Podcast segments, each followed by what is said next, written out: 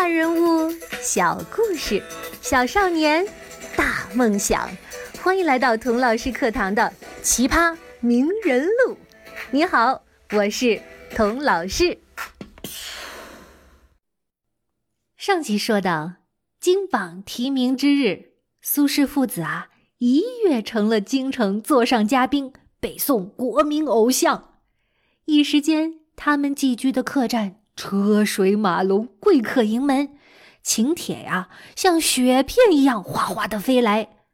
京城里的公卿大夫、豪族名士都争先恐后的邀请苏氏父子来家里赴宴。家里有女儿的都在打听，哥俩有没有结婚成亲啊？家里有儿子的都想向苏洵请教育儿的诀窍。哎，比如啊，苏氏兄弟俩请的是哪位名师啊？报的是哪个补习班呢？吃了什么保健品啊？官居高位的想把他们拉到自己的圈子里，正在往上爬的想巴结他们，巴望着自己啊也能乘着他们的顺风船鸡犬升天。一时间呢，苏氏父子的生活那真是。鲜花着锦，烈火烹油啊！十年寒窗无人问，一朝成名天下知。那时的苏轼苏辙多少岁呢？苏辙呀，才十七岁，哥哥苏轼也不过二十岁。同学们现在可能觉得，哎呦，二十岁的人呐，那么老了。其实啊。二十岁的苏轼，除了在家里读书，还没有太多的人生经验和阅历，就像你一样，仍然是个孩子。但是，他和弟弟抓住了科举这个机会，奋力一搏，一下登上了人生的高峰。他们如千里马驹，壮志凌云，随风飞驰，有征服四野八荒之势。世界就在他们脚下。金榜题名之后，苏轼父子就到吏部报到，在京城呢等待朝廷的安排。一旦有官职空缺出来，苏轼、苏辙啊，马上就可以当官上任了。可是，朝廷的任命没有等来，却从眉山传来了一个噩耗。妈妈去世了。我在上几集讲过苏妈妈的故事，她呀可不是一个只管着孩子吃喝拉撒的保姆型的妈妈，她对儿子的为人处事、治学明理有着深远的影响。古时候的女孩子是不可能上学读书的。当苏妈妈还是成家大小姐的时候，受了她父亲的熏陶，认识了一些字之后，应该就再没有受过正规系统化的教育了。可是苏辙后来写文章纪念母亲的时候，说到她生而志节不群，好读书，通古今，知其治乱得失之故。这句描述啊，特别的吸引我。他说的是，程小姐从小就不满足像当时绝大多数的女孩子一样，在家里绣绣花啊，学学女工，而是呢好读书，特别喜欢读书，从古到今的书读了个遍。读历史故事的时候呢，会边读边思考，一个国家治理的好还是不好，它背后的原因是什么？同学们，请你想一想哈，当时的女孩子除了结婚嫁人，基本上没有其他的选择。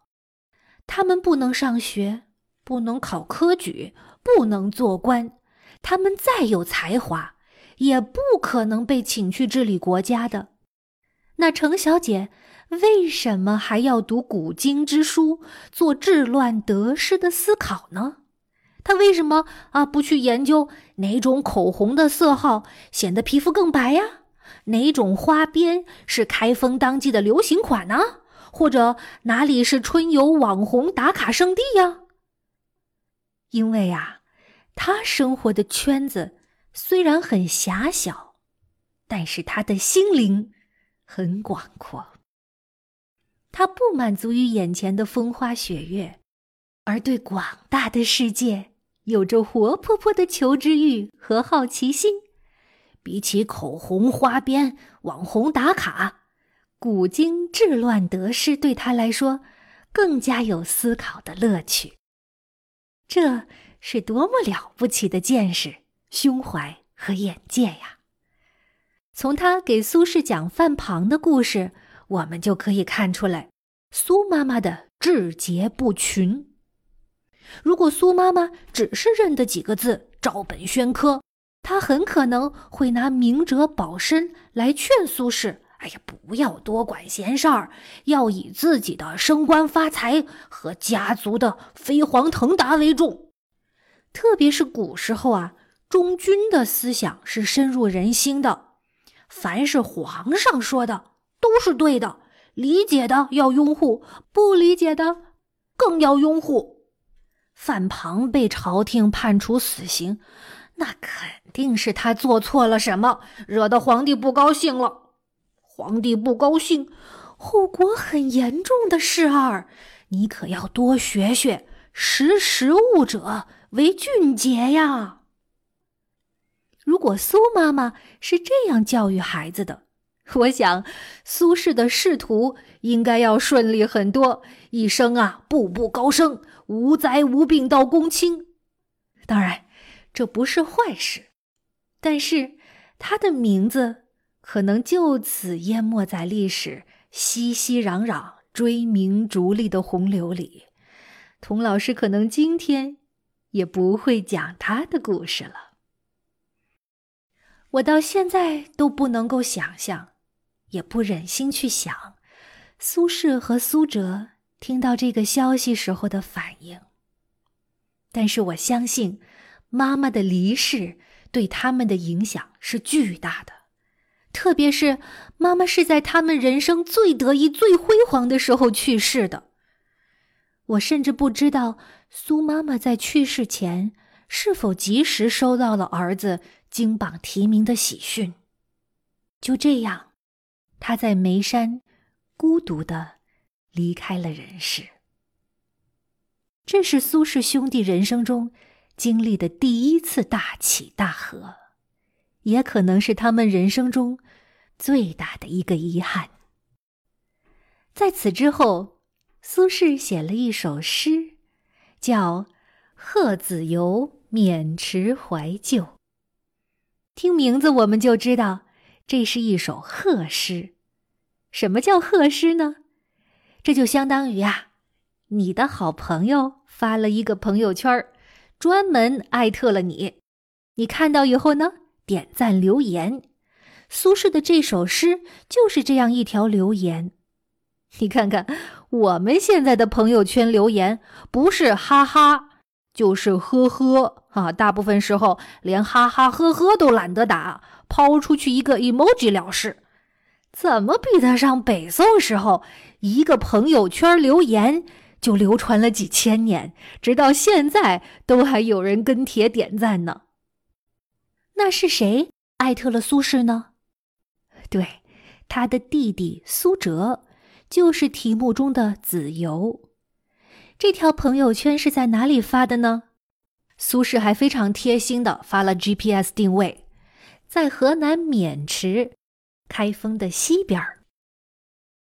哈佛大学有位田小飞教授，他呀可是十三岁就上北大的神童，三十五岁就成为哈佛大学东亚系最年轻的正教授。